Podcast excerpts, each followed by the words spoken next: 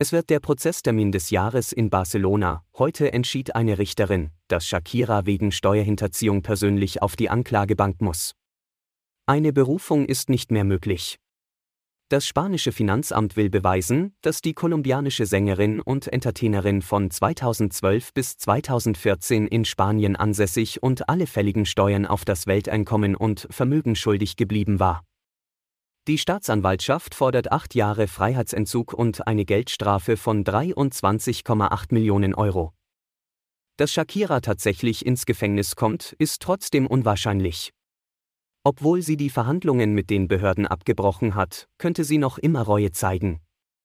In ähnlichen Fällen gestanden Prominente ihre Verfehlungen ein und konnten unter dieser Voraussetzung mit dem Staatsanwalt eine Haftstrafe von unter zwei Jahren vereinbaren, die nicht abzusitzen war, wie im Fall Messi, neben der Zahlung einer saftigen Strafe.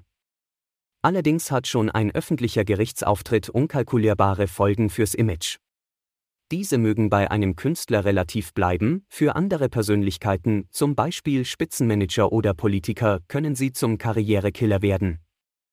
Der Fall Shakira zeigt, welche Folgen fehlendes Problembewusstsein oder mangelhafte Beratung haben können.